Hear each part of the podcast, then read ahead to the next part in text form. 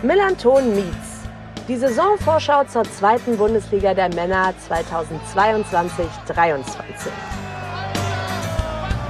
ab 3 zu 2 für Union nach 0 zu 2 Rückstand. Ich muss mega kotzen. Und Pendel die Chance, weil er mit dem Rücken zum Tor Ah, Badiger! Ja! Der siebte Teil unserer Saisonvorschau befasst sich in diesem Jahr zum ersten Mal mit dem Thema Taktik. Yannick hat sich Tim eingeladen und blickt mit ihm auf Trainer, Taktiken und die Ausrichtung des FC St. Pauli. Aber hört selbst.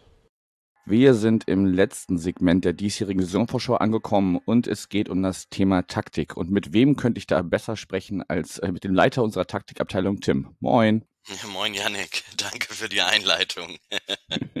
ja, ich selber bin ja ja nicht so der Taktikfuchs, von daher habe ich mir dich heute eingeladen und wir haben unglaublich viele Zuschriften via Twitter bekommen, ganz viele HörerInnen-Fragen. Bevor wir aber mit denen starten, würde ich erstmal ganz allgemein mit dir so ein bisschen auf die Liga schauen. Es ist ja so, dass ähm, im Vergleich zur letzten Saison sind nur drei Trainer neu, also von den bestehenden Vereinen oder von den Vereinen, die in der kommenden Saison in der Liga spielen, haben nur drei den Trainer jetzt zur Saison gewechselt. Das sind Fürth, Bielefeld und Hannover, aber es kommen natürlich dann mit Lautern, Braunschweig, Magdeburg, kommen ja drei neue dazu, die wir jetzt letzte Saison noch nicht gesehen haben. Holen uns aber ein bisschen ab, was bringen diese sechs neuen Trainer mit in die zweite Liga kommende Saison? Also tatsächlich total unterschiedliche Sachen. Zum einen, wenn man sich jetzt erstmal die Absteiger anschaut, damit Bielefeld und, und Fürth, die haben sich zwei Trainer geholt aus der Schweiz.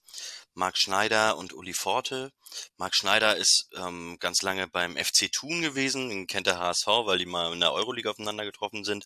Uli Forte ist, ist äh, quasi schon so ein so eine Art alter Hase in der Schweiz, also der hat schon tatsächlich auch die Top-Teams in der Schweiz trainiert war zuletzt dann in der, in der zweiten Liga in der Schweiz und ähm, die das ist so ein bisschen schwierig einzuschätzen. Wie das üblich ist bei Absteigern, es ist ja sehr schwierig einzuschätzen, wie die sich, da muss sich vieles neu formieren. Es gibt viele Abgänge, ähm, gerade bei, ja, bei Bielefeld ähm, sind ja Amos Pieper ist weg, der Kevin Wimmer ist weg, ähm, das sind ja schon so die zentralen Figuren da.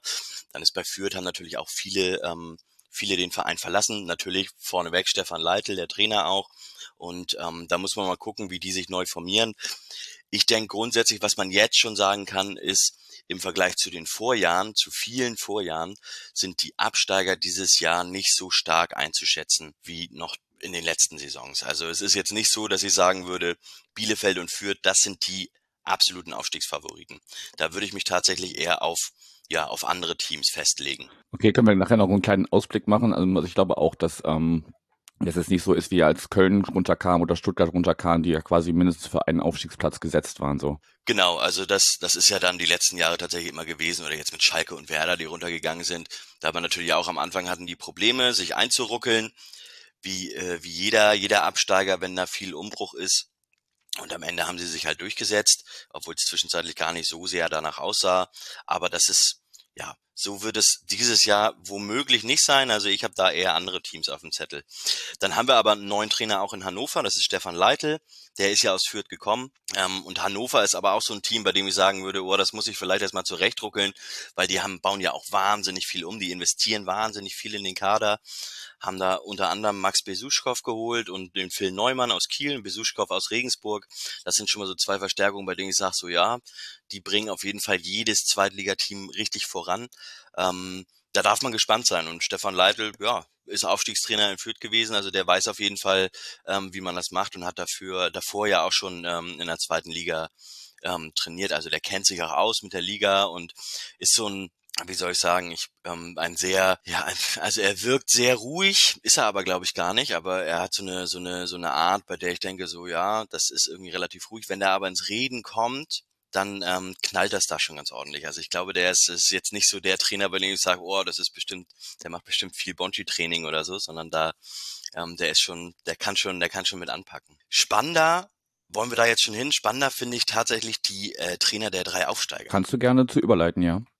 Genau, weil das ist nämlich, ähm, die sind nämlich wirklich alle drei total unterschiedlich.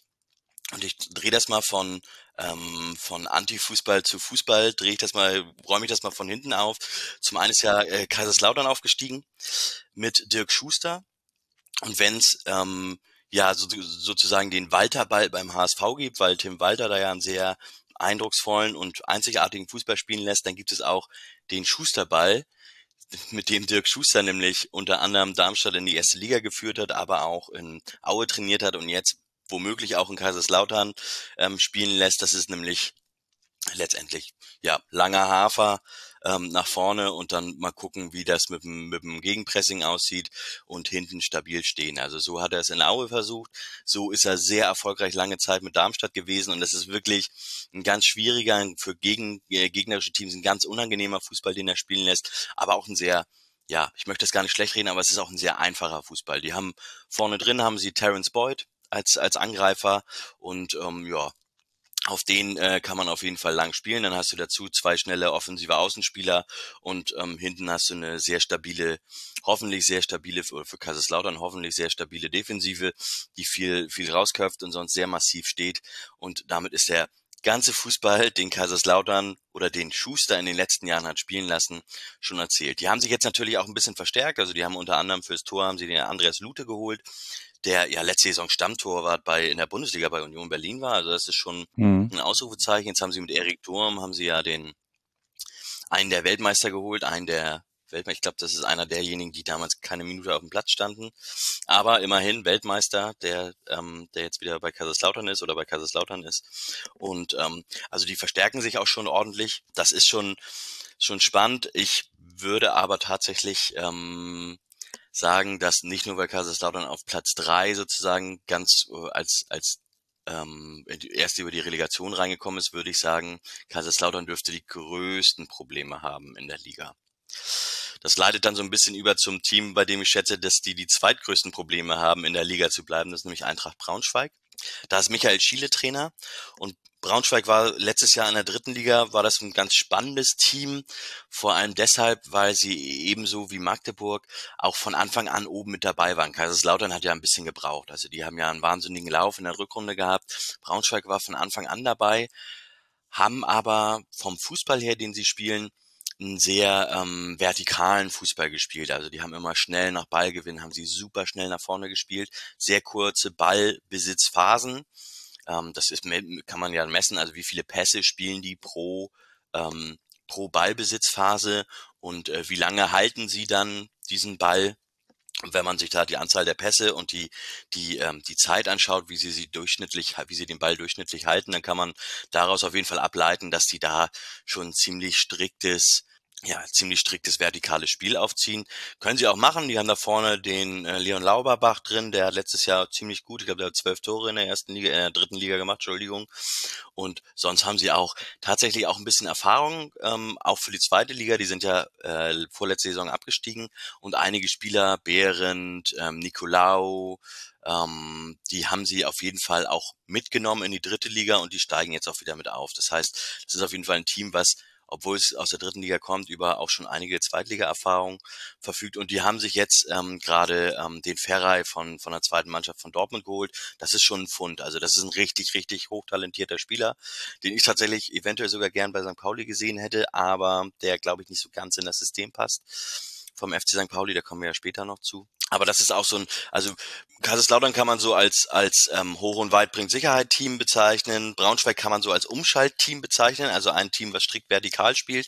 Und dann kommt als drittes Team das ähm, ja womöglich sogar spannendste Team der nächsten Zweitligasaison äh, kommt rein, ist der erste FC Magdeburg dem wir ja letzte Saison auch schon im Pokal begegnet sind. Da konnte man ja schon so ein bisschen was ablesen, was die für einen Fußball spielen. Absolut. Also wenn du dich an das Spiel erinnerst, wie krass das war, ähm, da war es, also der FC St. Pauli hatte große Probleme da und daran sollte man auch alle anderen Zweitligisten messen, beziehungsweise daran sollte man Magdeburg auch messen, weil es werden alle Zweitligisten da solche Probleme mit Magdeburg haben. Das ist ja Christian Titz ist da ja Trainer ähm, und Christian Titz hat im Grunde hat er es gar nicht so viel verändert von dem, was er damals, als er beim HSV Trainer war, was er damals hat spielen lassen. Das ist nämlich so ein 4-3-3, aber so ein super aggressives 4-3-3, ein sehr risikofreudiges 4-3-3, vor allem auch defensiv. Also ähm, der Blick im Grunde nur nach vorne. Also es wird nur nach vorne verteidigt, es wird wahnsinnig aggressiv draufgegangen, immer hohes Pressing, immer ja wirklich ähm, ja volles Risiko und ähm, hohes Tempo und damit haben sie ja, man kann es nicht anders sagen. Zeitweise haben die die dritte Liga komplett auseinandergespielt damit. Haben natürlich auch gute Fußballer, die da super reinpassen. Der ähm, Baris Artig, ist, glaube ich, Topscorer gewesen letzte Saison in der dritten Liga dann. Ähm, das ist der, der in der Offensive dann sozusagen der die Regie geleitet hat. Dann haben sie Sirlot Conte gehabt, der jetzt allerdings ähm, gewechselt ist zu, zu Paderborn, aber der da eben auch total viel Tempo reingebracht hat. Und dann haben sie so, also als Gegner super unangenehme Spieler wie ähm, hinten drin den, den Bitroff, der ähm, ja im Pokalspiel auch auffällig dadurch geworden ist, dass er auch mal ein, zwei Mal auf jeden Fall üb ja, weit über dem, den Regeln des Spiels hinaus agiert hat. Ich sage das mal so. Aber das ist auf jeden Fall ähm, Christian Titz, den Fußball, den der spielen lässt, den muss ich ehrlich sagen, auch wenn ich jetzt vom, vom Verein und von der Fanszene des ersten FC Magdeburg nicht so ein Fan bin, aber der Fußball, den er spielen lässt, den Magdeburg letzte Saison gespielt, ist einfach ähm, wirklich toll und atemberaubend und da werden ganz, ganz viele Teams ähm, mit Probleme bekommen. Und bei Magdeburg bin ich, muss ich ehrlich sagen, da bin ich mir ganz sicher, dass die, auch wenn sie einige Spieler verloren haben, dass die die Klasse halten werden und dass die vielleicht sogar ja eine gute Rolle noch woanders spielen werden, weil dieser Fußball so krass ist und weil sogar so ein Team, wie man es letztes Jahr gesehen hat, wie der FC St. Pauli, da so große Probleme mit hatte. Ich meine, wenn man das mal zurückerinnert, Magdeburg hat irgendwie 45 Mal auf das Tor des FC St. Pauli geschossen in dem Spiel. Das ist natürlich eine irrwitzig hohe Zahl und ähm, da werden noch viele andere Teams ähm, ihre Probleme bekommen mit dem ersten FCM. Also das, ähm, das ist wirklich ein Team, auf das, man muss ich ehrlich sagen, da freue ich mich drauf. Auf Kaiserslautern, auf Dirk Schuster freue ich mich nicht so. Auf den ersten FC Magdeburg, rein aus einer sportlichen Perspektive freue ich mich sehr, weil das echt ein belebendes Element in der zweiten Liga sein wird. Wir sind gespannt. Also ich frage mich halt vor allem, ob man das dann so über eine ganze Saison durchhalten kann. Also klar, sie haben die dritte Liga dominiert, Magdeburg jetzt. Aber ob du das in der zweiten Liga dann wirklich über 34 Spieltage so durchziehen kannst, äh, wird man sehen. Gut, dann lass uns nochmal, bevor wir zum großen St. Pauli-Segment kommen, weil wir, wie gesagt, ganz viele Fragen äh, speziell zu unserem Verein bekommen haben, nochmal so ein bisschen allgemein auf die Liga gucken. Und zwar also ein bisschen kombiniert vielleicht die Fragen, welche taktischen Formationen werden wir in der zweiten Liga sonst äh, vor allem so sehen?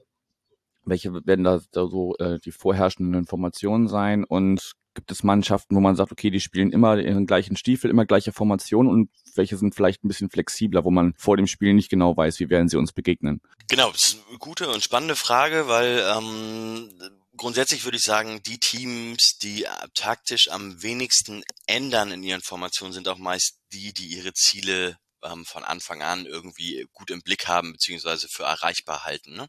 Also der FC St. Pauli ist letzte Saison wenig von der Raute abgewichen beziehungsweise fast gar nicht von der Raute abgewichen, weil sie eben ähm, so guten Fußball damit gespielt haben, während andere Teams ja durchaus schon viel probieren mussten, wenn es dann eben mal nicht lief. Also in Dresden wurde wahnsinnig viel probiert, ähm, taktischer Natur zum Beispiel. Also da ähm, davon hängt das natürlich immer ein bisschen ab, wie stabil welche Teams sind und ihre Taktiken nutzen. Ich könnte mir gut vorstellen, dass einige ähm, ähm, einige Teams, die seit Jahren ja ein ähnliches äh, System spielen, dass die einfach dabei bleiben. Der Jan Regensburg unter Mersat Selim Begovic zum Beispiel, die werden vermutlich, solange Selim Begovic dort Trainer ist und ähm, ja, solange der dort Trainer ist, werden die vermutlich ihren, ihren Stiefel da sozusagen weiterspielen. Das ist ja so ein, ja, 4, 2, 3, 1 was sie spielen, was manchmal so ein bisschen flexibel ist, aber was vor allem in dem, in dem Pressing-Verhalten ganz, ganz spezifisch ist. Ähm, auch wenn Frank Schmidt bei Heidenheim auch immer mal wieder die Dreierkette einstreut, so sind die Prinzipien, die er spielen lässt, mit der hohen Laufintensität, mit dem strikten vertikalen Spiel, das wird auch etwas sein, wovon er nicht abweichen wird. Ähm, dann gibt's den ersten FC Nürnberg als Beispiel, da als Beispiel für ein Team, was taktisch flexibler agiert. Ähm, Robert Klaus, der Trainer von Nürnberg, der hat das vor dem Spiel gegen St. Pauli, vor dem Rückspiel letzte Saison hat es auch gesagt, dass er es gerne hat, dass er es toll findet, dass sein Team bereit ist, taktisch flexibler zu agieren und äh, ihm damit mehr Möglichkeiten bietet. Allerdings muss man auch sagen, die Grundprinzipien, die Nürnberg spielen lässt oder die Klaus in den verschiedenen Formationen spielen lässt, die sind tatsächlich auch schon sehr ähnlich. Ähm, der HSV unter Tim Walter, klar, der spielt sowieso einen ganz besonderen Ball, auch vor allem im Spielaufbau sehr risikoreich, sehr ballbesitzorientiert, aber sehr risikoreich. Und dann muss man mal schauen, was sich dahinter entwickelt. Also, was sich beim KSC entwickelt, das ist ja sowieso ganz, ganz schwer momentan, weil die, die haben so große Probleme in der Innenverteidigung, weil die alle verletzt sind. Und da muss man sowieso überlegen, Philipp Hofmann ist da jetzt weg. Das war ja der zentralste Spieler da, auf den wirklich das gesamte Spiel auch zugeschnitten war. Ähm, da muss man jetzt mal schauen, wer da als als ähm, als neuer Stürmer reinkommt. ähm, und ob der neue Stürmer da diese Rolle übernehmen kann. Die haben jetzt den Mikkel Kaufmann, der letztes Jahr beim HSV war. Da haben sie gestern, haben sie gestern ausgeliehen von Kopenhagen. Der war ja auch an den HSV ausgeliehen. Mhm. Muss man mal schauen. Simon Mackinock ist da im Gespräch. Ähm, ich sag mal so, ohne beiden zu nahe zu treten, Hofmann-Ersatz ist das auf jeden Fall nicht, weil Hofmann ja schon auch, obwohl er ein bisschen älter ist, aber auf jeden Fall ein Stürmer ist, der Erstliga-Format hat, das muss man einfach sagen. Also es ist für, für den KSC auch ähm, ja ein dickes äh, ein richtiges Faustpfand gewesen, dass sie den halt über Jahre auch halten konnten. Und ähm, da muss man mal schauen, wie der, wie der KSC sich entwickelt. Das ist, glaube ich, schwierig. Ähm, Darmstadt wird wahrscheinlich wenig abweichen von seinem System. Ähm, bisher, jetzt muss ich mal kurz überlegen, aber bisher halten sie ja auch den Laden ganz gut zusammen. Da ist ja jetzt noch niemand mhm. weggegangen. Wer, wen ich sehr spannend einschätze, ähm, wer sich gut entwickelt, auch taktisch flexibel gut entwickelt, ähm, wer aber eventuell noch ein bisschen mehr Tempo in der Offensive, auch nach eigener Aussage brauchst, der SC Paderborn. Lukas Kwasniok ist ja sowieso ein Trainer, ja, also Diskussion um, ich lasse mich nicht impfen hin mhm. oder her, aber rein sportlich ist das ein sehr spannender, ein sehr offener Trainer, der taktisch sehr flexibel agiert, sehr modern Fußball denkt und auch sehr modern Fußball spielen lässt. Und ähm, ja, das fehlende Tempo haben sie sich auf, jetzt auf jeden Fall wieder reingeholt mit Sir Lord Conte ähm, von Magdeburg. Das ja, wird mit Sicherheit einer der schnellsten Spieler der Liga sein. Ähm, also Paderborn ist so ein Team, die die muss man auf jeden Fall auf dem Zettel haben. Also wenn die da den, ähm, da einige Spieler da halten können oder den Kader so zusammenhalten und sich das dann auch so entwickelt, wie sich das letzte Saison angedeutet hat, dann sind das, ist das ein Team, was man auf jeden Fall mit auf dem Zettel haben muss, wenn es um den Aufstieg geht tatsächlich. Okay, ich habe schon einige, ähm, so ein paar Gespräche schon im Vorfeld jetzt vor unserem Gespräch heute geführt, ähm, weil das terminlich nicht anders ging. Und zu anderem ähm, würde ich noch mal kurz den Ma äh, Namen Marcel Rapp von Holstein Kiel in den Raum werfen. Mhm. Weil ähm, Matthias von, von 1912 da schon sagte, dass der durchaus auch ein bisschen experimentierfreudiger ist, als es vielleicht noch seine Vorgänger waren. Ja, das kann ich mir auch gut vorstellen. Also experimentierfreudig. Ähm, ja, ist, davor war ja auch Ole Werner war ja da und André Schubert, das hat ja nicht so ganz funktioniert. Ole Werner selber hat man ja letztes Jahr bei Bremen gesehen. Der hat ja gar nicht so viel experimentiert, weil es dann ja aber auch lief bei Bremen, sondern der hat sozusagen seine Formation gefunden und dann lief es. Ähm, Holstein Kiel ist ja dadurch ein, ähm, ein Team, was über Jahre sehr ähnlichen Fußball gespielt hat, da sie halt mit Teska und Hauke Wahl, also mit Stefan Teska und Hauke Wahl zwei sehr ähm, spielstarke Innenverteidiger hatten. Ähm, Hauke Wahl hatte ja längere Zeit Probleme auch mit Corona. Ähm, und ähm, da muss man mal schauen, wie sich das entwickelt. Der Phil Neumann da ist weg. Das ist, glaube ich, ein, ja, ein Verlust für die, ähm, der schon, der schon ein bisschen heftiger ist. Grundsätzlich, also Holstein Kiel tue ich mich wirklich schwer mit, das einzuschätzen. Ich finde, die haben einen super Kader, die haben ähm, den Weggang von Janni Serra vorletzte Saison, den haben sie mit dem Pichler, den sie dann geholt haben, echt richtig gut kompensiert. Also das finde ich ist ein richtig guter Stürmer. Sonst tue ich mich da ein bisschen schwer. Also so, so Alexander Mühling da im Mittelfeld, Luis Holtby auf der Sechs ich kann das immer nicht so ganz einschätzen, ob das, ähm, also die waren ja auch sehr schwankend in ihren Leistungen. Also klar, dass sie nicht absteigen würden letzte Saison, war aufgrund der Qualität, die sie im Kader haben, war es schon klar.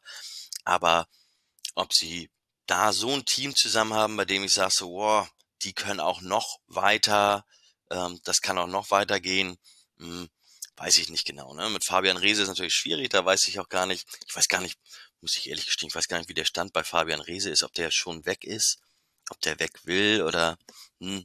also auf jeden Fall. Weg wollen, glaube ich schon. Ähm, was offiziell ist, weiß ich jetzt aber auch noch gerade Stand heute nicht. Ja, okay. Also Holstein Kiel ist wirklich, ja, da kann vieles passieren. Also es kann in alle, kann, kann in viele Richtungen gehen. Anders als bei, bei anderen Teams, wo ich schon relativ mir persönlich, das ist natürlich, ich weiß, ich habe ja die Weisheit auch nicht mit Löffeln gefressen, ähm, wo ich persönlich schon denken würde, die, die spielen um Aufstieg oder die spielen eher gegen den Abstieg, aber da ähm, bei Holstein Kiel kann ich das echt nicht einschätzen. Da tue ich mich wirklich schwer. Aber ja, Marcel Rapp, allein durch die Historie, wer, ähm, wer dann ähm, in ja, wer aus, aus Teams kommt oder von Clubs kommt, die sowieso einen sehr modernen Fußball denken und sowieso modernere Trainingsansätze haben und so, die sind natürlich ähm, ja grundsätzlich in der ganzen Denkweise sind die sehr, ja, sind die sozusagen sehr bereit, ja auch modernen Fußball in die zweite Liga zu bringen. Was ja grundsätzlich was total Gutes ist. Die zweite Liga hat ja lange Zeit, ähm, nachdem Darmstadt da einmal so durchgeflügt ist mit diesem Schusterball, haben, hat die zweite Liga sich lange Zeit an diesem krass an diesem Schusterball orientiert, enorm Fehlervermeidungsfußball gespielt, enorm ähm, ja enorm vorsichtig agiert, enorm ganz stark Umschaltfußball gespielt und ganz stark aber auch diese defensive Kompaktheit propagiert und so.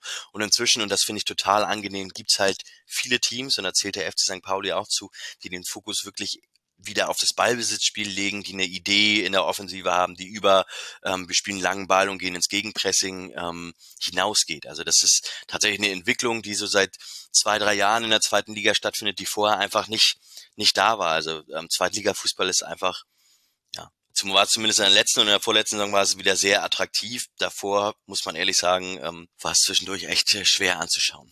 Das stimmt wohl. Dann lass uns das Segment der allgemeinen äh, taktischen Ausrichtung der zweiten Liga mal zumachen. Wir so ein bisschen so schon Halbzeit unserer angepeilten Aufnahmezeit und äh, gehen mal in den dritten Block zum FC St. Pauli wie gesagt, ganz viele Fragen sind gekommen. Ich versuche die mal ein bisschen zusammenzufassen und würde mit einer starten, weil sowohl Wokrim als auch der Rückbau, da geht es so ein bisschen in die Richtung, kommen wir in der nächsten Saison weg von dem 4-4-2 mit Raute. Wird es mehr taktische Flexibilität beim FC St. Pauli geben? Erstmal ganz allgemein. Genau, also ganz allgemein, bevor ich anfange, die Fragen zu beantworten, erstmal super vielen Dank für die Fragen, weil das wirklich total, ähm, ja, total toll ist. Es sind echt durch die Bank weg sind das Fragen, die, die mich ja nicht vom Hocker gehauen haben, aber die, die wirklich ähm, interessant sind und total spannende Aspekte aufgreifen und auch, auch absolut ähm, jede Frage so hat sozusagen, da ist keine Frage dabei, bei der man denkt, so das lässt sich einfach erklären, sondern da haben alle Fragen, haben, haben da irgendwie einen Hintergrund, wo man sagt, ja, das, das kann passen. Also ich betone das auch nochmal, ich bin da nicht derjenige, der wirklich alles kennt, sondern das ist nur so meine Vermutung, was ich so aus der letzten Saison mitgenommen habe, was ich vielleicht auch mal beim Training sehe. Ähm, und wie ich die Neuzugänge einschätze, aber ich bin natürlich auch nicht ähm, so tief drin, dass ich da jetzt hier die, ähm, die Wahrheit sozusagen erzählen kann. Genau, um zu der Frage zu kommen, welche Änderungen, Anpassungen, Informationen und unter Ausrichtung erwartet werden und das in Bezug, das ist nämlich der spannende Punkt, was lässt sich an den Kaderänderungen ablesen, ähm, Grundsätzlich glaube ich, dass der FC St. Pauli von seiner Raute schon abweichen wird. Das hängt aber hauptsächlich damit zusammen, oder was heißt aber, das dürfte hauptsächlich damit zusammenhängen, dass Daniel Kofi Giré den Verein wechseln wird. Und ein Spieler wie Kofi Giré, also so eine krasse, klare Zehn, klassische Zehn ja fast schon, ähm, die gibt's einfach nicht im Kader. Und da muss man auch nicht drumrum reden oder so. Also Lukas Daschner von dem halte ich total viel und ich glaube, dass der eine ganz, ganz tolle und oder wichtige Rolle bei St. Pauli spielen kann und richtig einen Durchbruch schaffen kann nächste Saison, aber er wird es halt in einer ganz anderen oder nicht in einer ganz anderen, aber in einer anderen Rolle tun als Daniel Kofi Giré. Selbst wenn er sozusagen auf der Zehnerposition eingesetzt wird, ähm, wird er diese Rolle ganz anders interpretieren und dadurch wird sich auch die, das ganze Konstrukt, was der FC St. Pauli spielt, eben von dieser Raute so ein bisschen verändern. Ähm, ich finde, beim letzten Heimspiel gegen Fortuna Düsseldorf in der letzten Saison, da hat man das schon ein bisschen gesehen. Da haben ja vorne Matanovic, Ditkin und ähm, Daschner gespielt. Nee, Matanovic war es nicht, der war, gesperrt. Amenido, Ditkin und Daschner. Und äh, also weder Giré noch Burgstaller und da hat man gesehen, dass diese Dreierreihe da vorne, die haben gar nicht mehr in so klassisch ein Zehner, zwei Stürmer gespielt, sondern die haben im Grunde alle drei irgendwie alle Positionen bekleidet. Also die haben total stark rotiert und ähm, das würde ich dann sozusagen fast als 4-3-3 bezeichnen, aber ein anderes 4-3-3, als das viele andere spielen, weil viele Teams spielen ja auch ein 4-3-3, wo sie so einen klassischen Zielspieler, Strafraumstürmer haben. Das war in dem Spiel nicht gegeben. Das könnte dadurch gegeben sein, wenn jetzt Johannes Eggestein zum Beispiel, der ja sogar, der eher so dieses ja, Attribut Zielspieler innehält, ähm, Igor Matanovic auch noch ein bisschen mehr Zielspieler ist als Amenido Daschner oder Ditkin. Ähm, dadurch könnte sich das so ein bisschen ändern. Was aber bei diesem 4-3-3 mit so einem klaren Zielspieler ähm, ja, was da fehlt dem FC St. Pauli, das greift vielleicht auf eine weitere Frage vor, die, ähm, die auch gekommen ist. Ich bin mir da nicht so sicher, ob man mit offensiven Flügeln da richtig spielen kann. Also ich sehe, was ich eher sehe, ist diese Rotation vorne in der Dreierreihe. Ähm, offensiv für offensive Flügel, da würde ich sagen, da passt Etienne Amenido passt da rein. Und sonst wird es schon schwierig.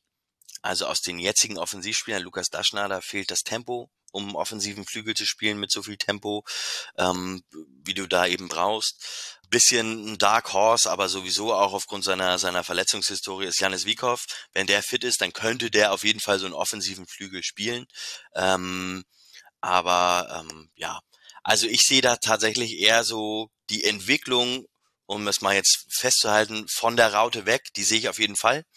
Ähm, die sehe ich eher so in Richtung 4-3-3, was der FC St. Pauli spielen könnte, ähm, mit wesentlich flexibleren, ähm, der wesentlich flexibleren Dreierreihe vorne und dahinter, und das zeigen eben auch die Neuzugänge, dahinter eben Spieler, die so gut auf die Achterposition passen. Carlo Bukalfa zum Beispiel passt sehr gut auf diese Achterposition. Mhm. Marcel Hartl, klar, sowieso. Ähm, Conor Metcalf ist ja auch tatsächlich eher ein Spieler, der so ja zwischen sechs und acht pendelt so ein bisschen. Also er spielt ja auch auf einer, Doppelsechs gespielt, hat auch ein bisschen in, auf der Achterposition gespielt, aber auf jeden Fall nicht weiter vorne.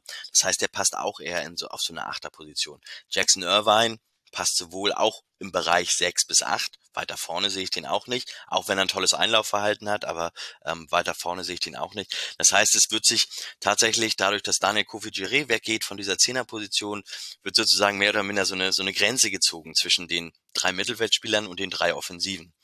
Und ähm, da könnte ich mir auch vorstellen, könnte ich mir tatsächlich auch so eine Rotation vorstellen, die ähm, die ähm, da gespielt wird. Also das, da ist wieder das letzte Heimspiel gegen Fortuna Düsseldorf ein gutes Beispiel, allerdings nicht, was wir bei St. Pauli gesehen haben, sondern was wir bei Fortuna Düsseldorf gesehen haben.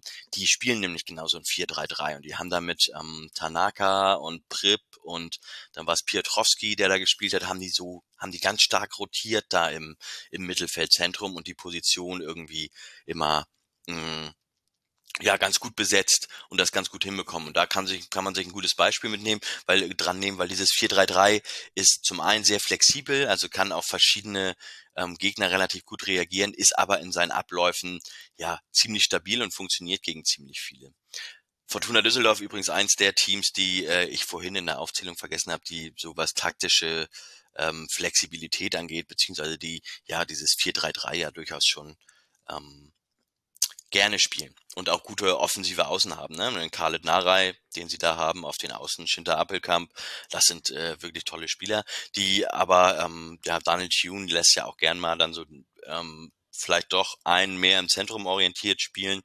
Also es ist vielleicht ein bisschen schwieriger da, ähm, die Formation so fix zu packen, aber solange du Karl Narei auf dem Platz hast, hast du halt auf jeden Fall einen offensiven Außenspieler. Also das ist, das steht eigentlich fest. Und der ewige Rufen Hennings ist halt auch ein klarer Zielspieler, das bleibt da halt auch, ne? Genau, aber um zum FC St. Pauli zurückzukommen, da ähm, erwarte ich auf jeden Fall, so viel kann man festhalten, auf jeden Fall erwarte ich taktische Anpassungen. Okay, fassen wir das mit diesem äh, Satz nochmal kurz zusammen. Du hast auch ganz viele Fragen damit schon beantwortet, unter anderem die von Jakob, da ging es um diese Off Offensivausrichtung. Was man vielleicht noch reinnehmen kann, ist die Frage von Nagus, der halt ähm, sagt, dass wir im Spielaufbau, gerade weil Packer viel über links gemacht hat, da irgendwann sehr ausrechenbar waren und vielleicht auch in der Rückrunde ähm, das mit reingespielt hat, dass wir da nicht mehr so erfolgreich werden oder nicht annähernd so erfolgreich waren wie in der Hinrunde, weil eben manche Gegner uns schon ausgeguckt hatten. Glaubst du, dass wir da wieder ein bisschen, dass wir auch da flexibler werden, was den Spiel Aufbau angeht. Ich glaube, die Frage, zu, die er auch noch stellt zur Dreier- bzw. Fünferkette, hast du jetzt beantwortet, dass du dir sicher bist, dass hinten auf jeden Fall die Viererkette bleibt. Ja, also ob ich mir sicher bin, dass es die Viererkette bleibt, ich, also ich glaube schon, also es es würde mich sehr wundern, wenn das jetzt eine Formation mit einer Dreier- bzw. Fünferkette wird.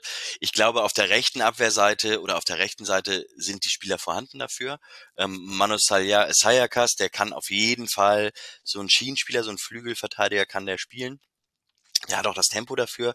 Das ist ja tatsächlich so das Einzige, wo ich sagen würde, oh, Lead Paccarada, um Flügelverteidiger zu spielen, fehlt ihm vielleicht ein bisschen das Tempo. Ähm, Janis Wiekow hast du auf der rechten Seite, der kann auf jeden Fall auch den Flügelverteidiger spielen. Da sehe ich eher so ein bisschen das Problem auf der linken Seite.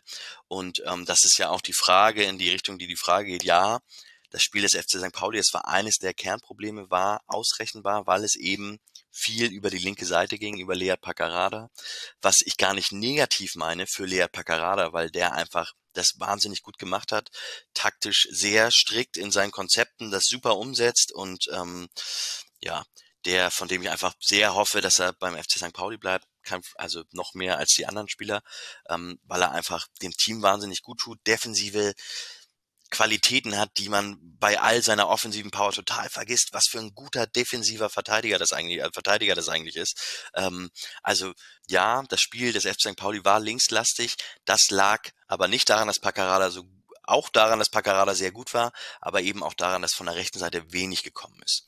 Ähm, Sebastian Ultimer viel verletzt, Janis Wiekow fast die ganze Saison ausgefallen.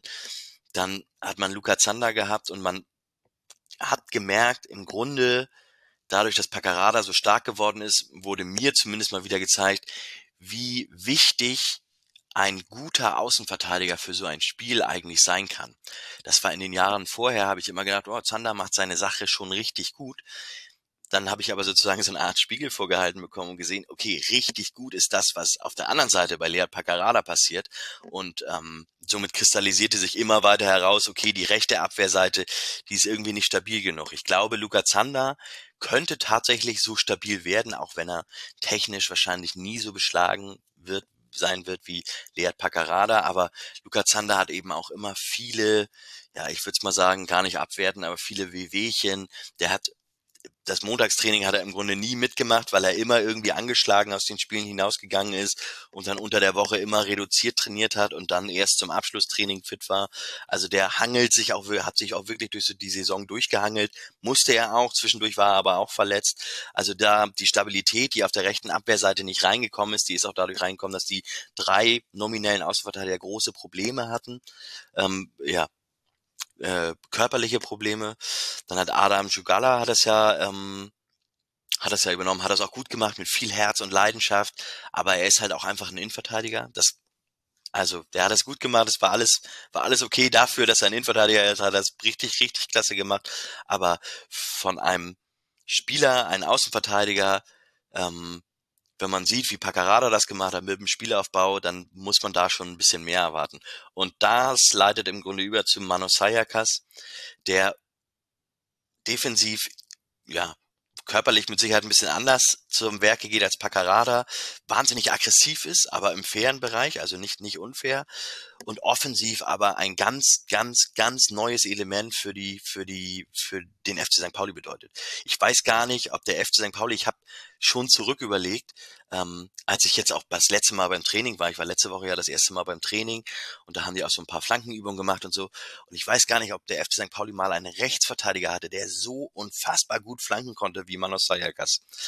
Und ähm, dadurch wird sich das Spiel des FC St. Pauli verändern. Wenn Manu Sayakas auf dem Platz steht, wird sich das gesamte Spiel des FC St. Pauli verändern, wird sozusagen mehr ins Gleichgewicht gebracht werden, weil du eben auch diese Option hast.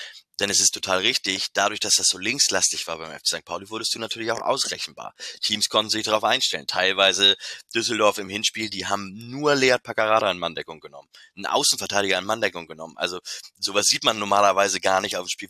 Aber sie konnten es tun, weil sie genau wussten, von der rechten Seite kommt wenig.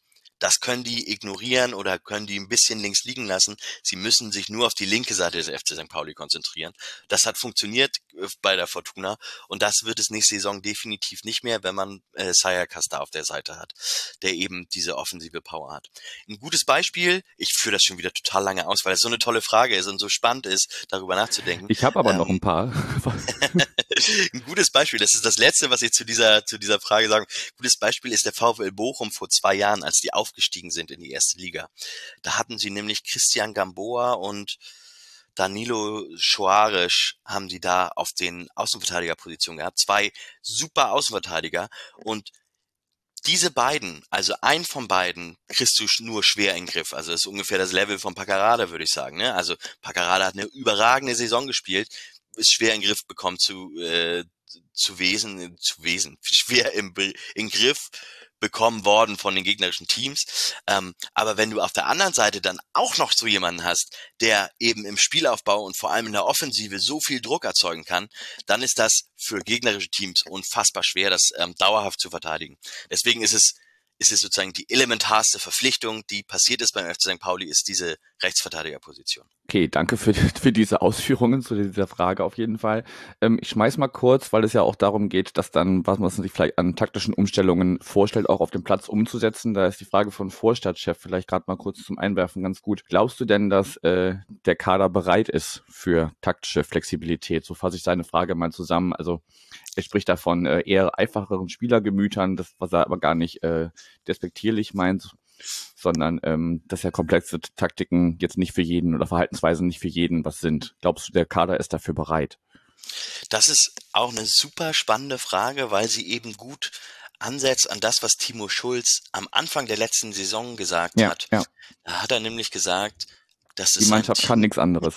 Ja, nein, also das ist das, wenn man es negativ auslegt. Aber er hat, er hat gesagt, es tut seinem Team wahnsinnig gut, wenn sie wissen, dass sie hauptsächlich oder nur in der Raute spielen, weil sie da die Abläufe dann verinnerlichen und so. Und deswegen, er selber sagte, ich als Trainer habe natürlich lieber ein Team, was taktisch flexibler ist. Aber er hat auch gesagt, er merkt, dass es dem Team sehr gut tut, wenn sie ähm, die Gewissheit dieses einen Systems haben. Das heißt, das kann natürlich in beide Richtungen gehen. Entweder ist das eine Frage, eine mentale Sache, gar nicht eine Sache von, was können die Spieler aufnehmen, sondern eine mentale Sache, dass du dich in Drucksituationen ähm, zurückbesinnst auf das, was du immer trainierst, also immer auf diese Prinzipien der Raute sozusagen. Ähm, ja, aber natürlich, also das ist ja eine Frage, die auch durchaus weitergreift als über die Taktik des FC St. Pauli hinaus, aber ich finde, das kann man da ganz gut ansetzen. Ähm, natürlich ist es schwierig für ähm, Trainer, da sozusagen alle immer mitzunehmen. Und es ist, ähm, ich habe letztens mal wieder reingeschaut in ein schönes Buch, das ist äh, Matchplan, die neue Fußballmatrix von Christoph Biermann, der so ähm, verschiedene Daten ähm, aufgenommen hat. Das ist jetzt allerdings schon ein paar Jahre her, das heißt, es ist schon ein bisschen überholt. Aber da ist eine schöne Sache drin. Ich weiß gar nicht von wem, aber es steht auf jeden Fall in dem Buch drin. Da wurde nämlich beschrieben, dass die Top-Spieler in der Bundesliga, aber auch in den anderen Top-Ligen, die sind eben auch deswegen Top-Spieler, weil sie sich taktisch so klug verhalten. Also die sind, haben auch einfach verfügen alle über eine hohe Spielintelligenz. Die technische Grundausbildung dass die physischen Komponenten und so, die sind teilweise zwischen Spielern in der ersten und dritten Liga ähm, identisch. Was dann aber den Unterschied macht, ist dieses taktische Verhalten, diese Spielintelligenz, die die Spieler haben, dass sie eben Konzepte besonders gut umsetzen können, dass sie Räume gut erkennen äh, können, dass sie gut antizipieren können, dass sie ein gutes Stellungsspiel haben und, und, und, und, und. Ähm, und das ist eben eben der Unterschied zwischen im Zweifel einem Drittliga- und einem Erstligaspieler oder warum ein, Erstligaspieler eben auf Top-Niveau performen kann, ähm, obwohl er technisch und auch körperlich eventuell auf dem Level eines Drittligaspielers ist. Ähm, also da gibt man sich nicht so viel, aber es ist halt tatsächlich so, das hatte da, ich weiß nicht, wie der Experte hieß, aber der hat das eben gesagt, dass es so ist, dass die Topspieler in der Welt sind eben vor allem auch deshalb Topspieler und das ist der Hauptunterschied zu den anderen ebenfalls gut ausgebildeten Spielern, dass sie so eine hohe Spielintelligenz haben. Und entsprechend ähm, ist es natürlich wünschenswert für ein Team, dass die 25 Spieler haben, die auf dem gleichen Level sind, also auch das gleiche Aufnahmelevel haben. Aber es gibt eben auch ähm, Aufgabenbereiche auf dem Spielfeld, die, ich sag mal, ein bisschen simpler sind und Aufgabenbereiche, die ein bisschen schwieriger sind. Ähm, wenn du dich verhalten, richtig verhalten musst auf der 6, ich glaube, da ist ein gutes Beispiel, ähm, ist der Unterschied zwischen Afis Aremo und Eric Smith. Wenn Eric Smith fit ist, dann verhält er sich einfach im Raum unfassbar klug, läuft viele Räume zu, bevor da überhaupt ein Pass hingespielt werden kann. Das heißt, du siehst, das ist ein bisschen das Problem bei Eric Smith, das fällt ihm auch irgendwann auf die Füße, wenn ich ihn mal statistisch ausarbeite. Du siehst es nicht in den Statistiken, siehst du nicht wirklich, wie gut er ist, weil viele Sachen, die er richtig gut macht, was seine größten Stärken sind, nämlich diese Räume schließen, Löcher zulaufen, damit da gar nicht erst reingespielt wird, das sind ja keine äh, Ballaktionen, die man messen kann, sondern das sind ja so ähm, Aktionen, die er sozusagen macht, ohne dass sie wirklich messbar sind, zumindest nicht mit dem, was ich arbeite.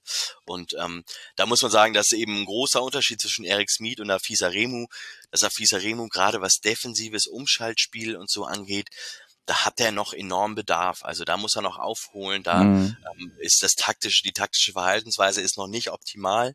Ähm, Und das ist so ein, so ein gutes Beispiel, also der Unterschied zwischen Erik Smith und, und Afis Aremu, gerade taktischer Natur. Und da muss man sagen, Afis Aremu körperlich eventuell sogar auf einem anderen Level als Erik Smith, aber Erik Smith einfach spielintelligenter. Ein Hybrid wäre die optimale Sechserposition dann wahrscheinlich. Wahrscheinlich, ja. Lass uns mal in Anbetracht der Zeit, ich habe noch ein paar Fragen jetzt mal zusammen versucht zusammenzufassen, ähm, die so ein bisschen auch in Richtung Ausblick gehen. Ähm, also Paulinho fragt sich, ähm, ob uns jetzt kopfballstarke Spieler fehlen, nachdem äh, Bogi und Makinok weg sind. Die Frage ähm, nach einem Ersatz von äh, für Kofi, wen du dir da wünschst, wird von Gio MRC, ich hoffe, ich spreche es wahrscheinlich falsch aus, aber ist glaube ich egal, du weißt, was du gemeint bist. Ähm, ne, also ich glaube so ein bisschen die Frage, fehlen noch taktische Qualitäten, ähm, fehlen uns kopfballstarke Spieler und äh, ja, wer kann Kofi ersetzen? Wären so die drei Aspekte, die ich da zusammenfassen würde. Also ähm, einmal kurz dazu, wer kann Kofi ersetzen? Das ist ja dann sozusagen einmal wünscht dir was spielen, wenn man in die in die zweite Liga guckt, dann ist natürlich, ähm, da zitiere ich wieder Timo Schulz, wir können Kofi Giré können wir nicht ersetzen, auch nicht realistisch. Das das ist der Grund, warum ich auch davon ausgehe, dass sich in der Formation ein bisschen was ändern wird, weil sich diese Zehnerposition, so wie Kofi sie gespielt hat, die wird es einfach nicht mehr geben, weil es keinen Spieler gibt, der sie so spielen kann wie Kofi Giré. Das geht einfach nicht und ähm, da gibt's natürlich Spieler, wenn wir wünscht dir was spielen, in die zweite Liga gucken, da hast du natürlich wünscht dir was, muss man ein bisschen den. Sonny Kittel ist ein ähnlicher Spieler wie, wie Kofi Giré. Niklas Schmidt, der letztes Jahr in der zweiten Liga für Werder gespielt hat, auch ein ähnlicher Spieler, auch sehr gut. Ähm, kommen aber beide aus meiner Sicht nicht an die Leistung von Giré ran. Mats Mölle-Dali, klar, sowieso, super Fußballer, super Mensch, allerdings mit weit weniger Torgefahr als Kofi Giré. Sonst gibt's noch so, so ein paar Spieler, die, ähm, die ich auch spannend finde. Letzte Saison hat Philipp Clement ja in der Rückrunde bei Paderborn gespielt, der ähm, auch, allerdings auch eher eine, aus einer Achterposition heraus ähm, sehr kreativ sein kann, über eine super, super Technik, ähm, super, ähm, super Raumverständnis verfügt. Aber wie gesagt, es kommt nichts an Kofi Giré ran und da müsste man dann sozusagen schon höher greifen. Also man müsste in den Regalen höher greifen. Kevin Stöger von, der ist jetzt glaube ich von Mainz nach Bochum gewechselt zurück. Ähm, das wäre zum Beispiel so ein Spieler gewesen, bei dem ich gesagt hätte, der hat das Level auf jeden Fall von Kofi Giré, könnte er erreichen. Ich schätze Kofi fast schon ein bisschen stärker ein inzwischen. Der ist aber, wie gesagt, innerhalb der ersten Liga gewechselt. Aber das wäre so, das ist das, was dann so halbwegs realistisch wäre. Allerdings wäre es auch nicht so wirklich realistisch gewesen, weil es halt ein Erstligaspieler ist, der Angebote aus der ersten Liga kriegt. Also es ist einfach so, dass dieser Spieler auch so ein Spielertyp, der auch die Qualität hat, das muss einfach entwickelt werden beim FC St. Pauli. Das, ähm, das kann man nicht, kann man nicht so, kann man nicht kaufen. Den findest du zwar in Regalen, aber die Regale äh, ist einfach eine Preiskategorie, die der FC St. Pauli nicht hat. Wenn man auch hört, was für Ablösesummen da im Raum sind für Kofi Giré, dann kann man ja überlegen, inwiefern der FC St. Pauli sowas selber investieren könnte. Und da kann man ja auch davon ausgehen, dass Kofi Giré sein Gehalt irgendwie verfünf- oder versechsfachen wird. Ähm, das ist einfach nicht erschwinglich. Sowas muss beim FC St. Pauli selber entwickelt werden. Und ähm, ja, also es gibt ähnliche Spielertypen wie Kofi Giré in der zweiten Liga. Letzte Saison gab's die, aber keiner kommt da auf dieses Level heran. Also keiner kann da mithalten. Das heißt, ich sehe da auch keinen, der diese Position ähm, einnehmen kann. Was die Kopfballstärke angeht, ja, ich, ähm, mit Simon ganz klar, Kopfballspieler, ähm, wichtiges taktisches Element auch gewesen, da komme ich gleich zu. Vorher möchte ich einmal abgrenzen, Guido Burgstaller ist aus meiner Sicht kein kopfballstarker Spieler gewesen.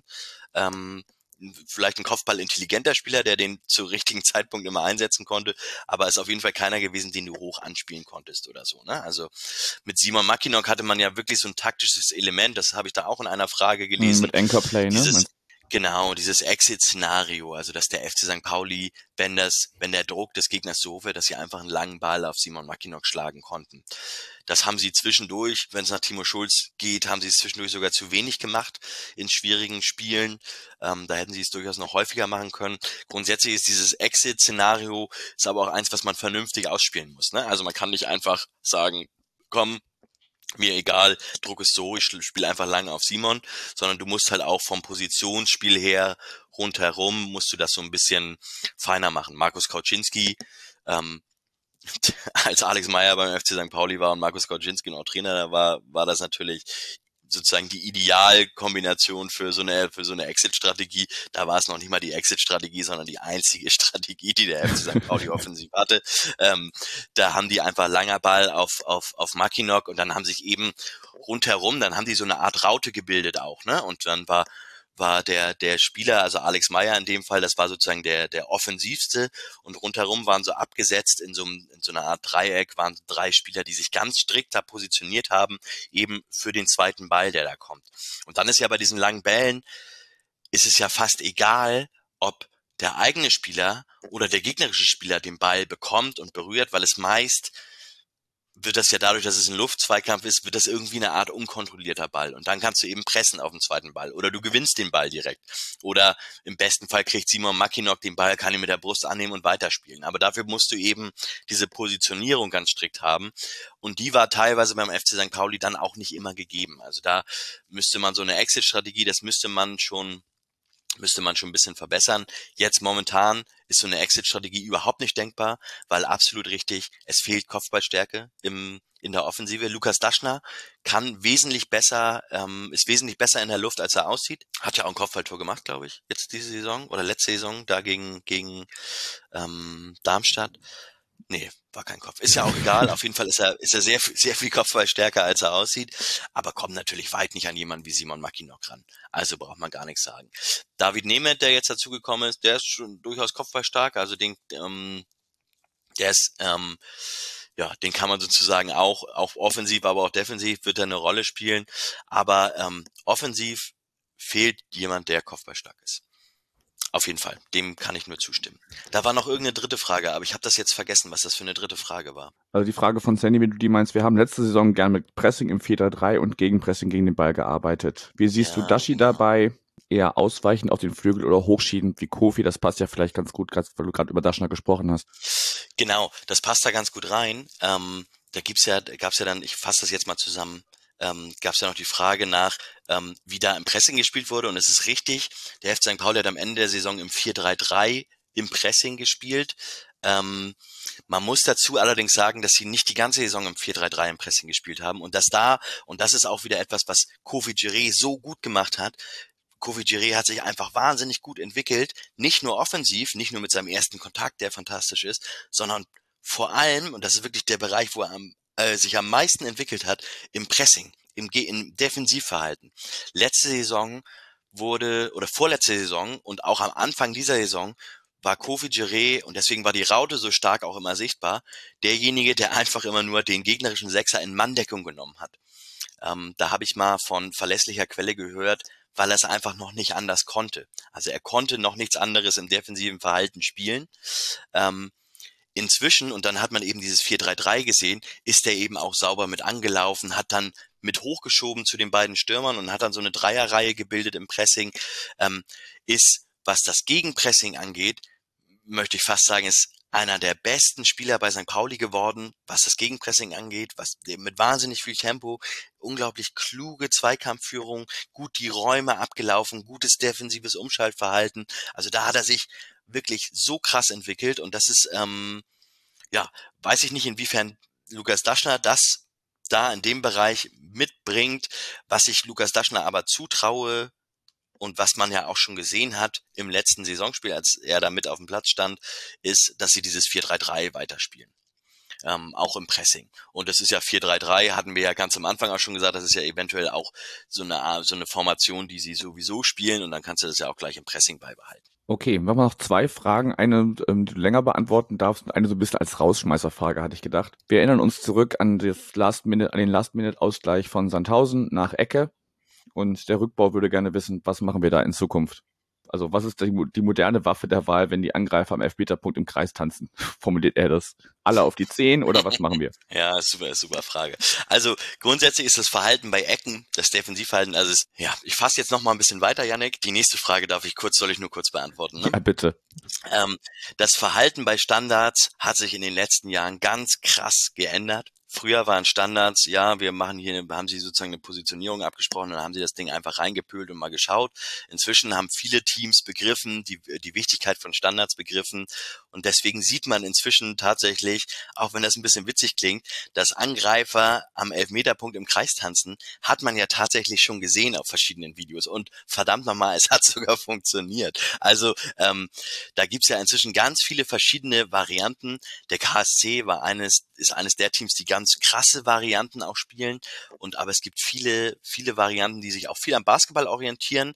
Ähm, nämlich wo ähm, viele auch gerne Blogs gestellt werden. Das ist ähm, etwas, was sehr gut funktioniert und was auch weit verbreitet ist, dass ähm, irgendwie ein Spieler beim KSC war es immer, wurde immer für Philipp Hofmann, wurde ein Block gestellt, dass er sozusagen seinen direkten Gegenspieler los wird. Jetzt kommen wir wieder zu den, zu der Frage, äh, direkter Gegenspieler, spielen nicht eigentlich alle mit Raumdeckung? Bis im Mitte der 90er wurden Ecken immer in kompletter Manndeckung verteidigt. Also da hast du einfach, ne, wurde alles zugeordnet und dann hast du das halt so gespielt und wenn du dann zu direkten Zweikampf verloren hast, hast du Pech gehabt. Dann gab es in, in den 90ern gab es so eine krasse Wende, dass Ecken nur noch im Raum verteidigt wurden, dass alle Teams sozusagen sich gesagt haben, öh, warum müssen wir den Mann decken, wenn wir für uns, egal wohin der Ball kommt, in jedem Raum jemanden haben, der da den Zweikampf führen kann. Da musst du ja gar nicht mehr Mann decken und dann hast läufst du auch nicht mehr Gefahr, dass irgendwer nicht aufpasst und seinen, seinen direkten Gegenspieler verliert, sondern oder Blocks stellt und so. Inzwischen, St. Pauli hat letzte Saison, haben die so eine, so eine Mischung gespielt, so eine Mixtur aus Mann und Raumdeckung ich glaube, ich weiß es nicht genau wie viele, aber die hatten, glaube ich, drei oder vier Leute so am Fünfer positioniert und dann haben sie noch zwei, drei Spieler auf jeden Fall ab, abgestellt auf die auf die Kopfballstärksten Gegenspieler sozusagen. Das das haben sie immer schon so ein bisschen zugeordnet. Da hat Simon Mackinock natürlich eine ganz entscheidende Rolle gespielt, wenn er auf dem Platz war, klar. Ähm, aber ja, also das hat sich tatsächlich alles total krass geändert und ähm, es ist wirklich schwierig zu verteidigen. Inzwischen, das finde ich ganz interessant, ähm, ist es bei diesem Raumdeckungsverhalten, ist es häufig so, das sieht man ja auch ganz viel, ähm, dass die Defensive sich im Grunde verhält wie die Offensive. Das finde ich total spannend. Die laufen genauso ein wie die, wie die, wie die Offensive und versuchen dann nur in die andere Richtung zu köpfen, weil sie eben dieses Tempo und diese Dynamik auch mitnehmen wollen. Ähm, also es ist im Grunde ein identisches Verhalten, was sie haben. Aber da in dem Bereich Standards, wie man das vernünftig ähm, verteidigt. Du brauchst auf jeden Fall natürlich einmal die physische Stärke. Das ist letztendlich immer entscheidend, egal wie gut du dich taktisch verhältst bei Ecken und wie gut du den Raum abdeckst. Wenn du den Raum abdeckst, aber ganz miserabler Kopfballspieler bist und da halt ein Philipp Hofmann ankommt, ja, dann dann ist egal, wie, wie gut du da im Raum stehst. So, ne? Also das muss natürlich diese physische Komponente, die muss vorhanden sein. Hatten wir schon in der Offensive fehlt sie momentan. Ich glaube in der Defensive ist sie schon vorhanden. Ähm, aber ähm, ja, die moderne Waffe der Wahl, so wie es geschrei geschrieben wird, ähm, ist auf jeden Fall so eine Mischung zwischen Raum und Manndeckung, wie sie momentan bei eigentlich allen Teams gespielt wird. Aber ähm, da tut sich sehr viel. Ähm, momentan aber eher auf der offensiven Seite. Also es werden sozusagen viele Offensivkonzepte entwickelt, Einlaufverhalten sozusagen, die ganz klar, stark wird sich da am American Football ja auch orientiert, wann man wie, welche Gassen man Leuten da zur Verfügung stellen kann, damit der und der da urplötzlich am Fünfer frei auftaucht. Und die Defensivkonzepte, die Antworten, die werden jetzt Stück für Stück folgen. Ne? Also das wird sich auch noch viel ändern. Also da tut sich gerade viel. Es ist eines der, ähm, der spannendsten Felder und es ist inzwischen auch so undurchdringlich geworden, dass ich mit meinem Plan vor zwei Jahren, dass ich mal so Standardanalyse, dass ich mir diese Konzepte mal genauer anschaue, dass ähm, da komme ich im Grunde gar nicht hinterher, weil es jedes Wochenende sehe ich bei irgendeinem Zweitligaspiel sehe ich irgendwas komplett Neues und denke, ach krass, was spielen die denn? Ähm, also da es ist sehr sehr dynamisch. Standards oder Ecken allgemein sind sehr dynamische ähm, Situationen, die sich oder sehr dynamisch entwickeln. Dann sind wir gespannt, was da noch für Ringelreihen im Strafraum getanzt wird oder was auch immer. Und vielleicht sollten mhm. wir auch Ecken in Zukunft einfach vermeiden, damit damit sowas gar nicht erst passiert. genau. Tim, ich danke dir schon mal sehr für die ganzen Antworten auf die vielen Fragen und auch den, ja, den allgemeinen Überblick über die Taktik in der zweiten Liga. Auch nochmal an euch vielen Dank, die alle Fragen geschickt haben. Ich hoffe, wir haben den Großteil beantworten können. In Anbetracht der Zeit würde ich jetzt aber mit einer kleinen Rausschmeißerfrage dich, äh, ja, das Gespräch dann auch zu Ende führen. Mit Mike Lindmeyers Frage, wann endlich wieder langer Hafer? ja. Gute Frage. Also hoffentlich nie. Das wäre auch meine Antwort gewesen, sagen. ja. es, sei, es sei denn, es gibt, es gibt wieder so eine vernünftige Exit-Strategie. Aber ja. Ich finde die Antwort auf die Frage von Mike Lindmeier, die finde ich sehr gut, dass äh, wenn, wenn Gretchen wieder mehr bejubelt werden als ähm, Kabinettstückchen, dann ist es wieder mein St. Pauli, hat irgendwer dazu ja. geschrieben. Das habe ich sehr abgefeiert. Gretchen feiern können wir gerne, aber ähm, bisschen schönen Fußball darf es auch gern sein. Gut, nochmal danke, Tim. Und ja, euch danke fürs Zuhören. Das war der letzte Teil der Saisonvorschau. Bin gespannt, wer sich alles reingezogen hat. Vielleicht sogar bis zum Beginn der Saison. Ja, danke, Tim, und bis dahin. Mach's gut, vielen Dank. Damit endet unsere diesjährige Vorschau auf die zweite Bundesliga der Männer in der Saison 2022-2023. Wir hoffen, es hat euch gefallen. Ein großes Dankeschön auch an alle GesprächspartnerInnen. Ohne euch wäre dieses Format nicht möglich. Über Anmerkungen, Lob und Kritik zu diesem Projekt freuen wir uns sehr. Wir wünschen euch eine tolle Saison. In diesem Sinne, Forza St. Pauli.